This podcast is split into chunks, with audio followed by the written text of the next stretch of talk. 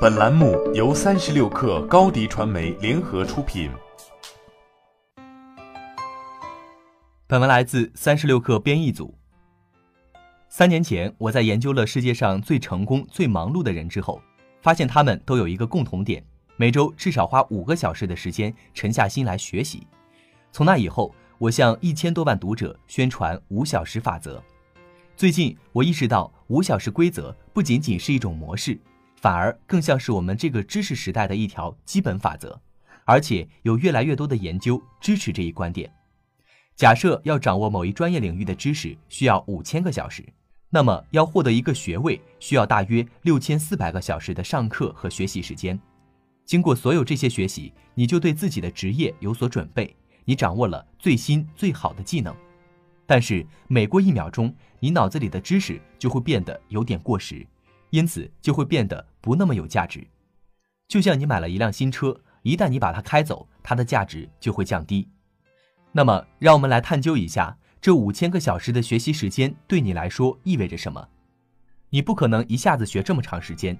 如果你分散学习，你需要每周学习五个小时，而这甚至没有包括那些跟我们竞争工作岗位的人每天花更长的时间来学习。我们在学习新知识的时候，还会忘记旧知识。换言之，你可能需要每周至少花五个小时来学习，才能确保你没有在当前的领域落伍。如果你想获得成功，最好每周花更多的时间在学习上。现在你已经了解了五小时规则背后的基本数学原理，接下来让我们再深入一点，以便你弄清楚现实有多么紧迫和残酷。基本趋势一：你的知识每天都变得越来越过时。我们来看看下面这些领域：人工智能、云计算、无人驾驶。要知道，这些专业领域大多十五年前才刚刚出现。好消息是，不同的知识体系有不同的衰减率，还有一些知识随着时间的推移会变得越来越有用。这就是为什么我和别人一起每周花几个小时研究那些在很长一段时间内都不会过时的最有用、最普遍的心理模型。基本趋势二。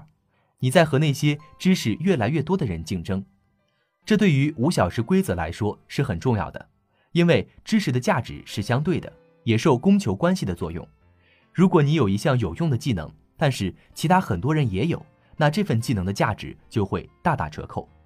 所以，如果其他人学的更多，那么你必须和他们学的一样多，才能保证自己不掉队。如果你已经工作了一段时间，你可能意识不到自己落后了多少。但如果你换一个领域，很快就会意识到自己的技能已经过时了。如何不改变时间安排，却让学习时间翻倍呢？你可能不觉得自己一周能抽出五个小时，但说实话，你真的可以。毕竟像盖茨、巴菲特这样的人都可以，你有什么理由做不到呢？最简单的办法就是在你当前的计划之上进行学习。你可以利用视频、博客和有声读物这类资源。在开车、桑拿、锻炼、准备食物以及做家务的时候来学习。二十一世纪不学习就像是慢性自杀一样，因为不学习会被社会淘汰，或者事业无法进步，甚至失业。而失业不仅会对员工的整个人生轨迹产生长期影响，也会对他们的孩子的人生轨迹产生长期的影响，带来的影响是经济上的、心理上的和生理上的。记住。每周学习时间不到五小时等于慢性自杀，这篇文章会时刻提醒你。好了，今天的节目就是这样，下期节目我们不见不散。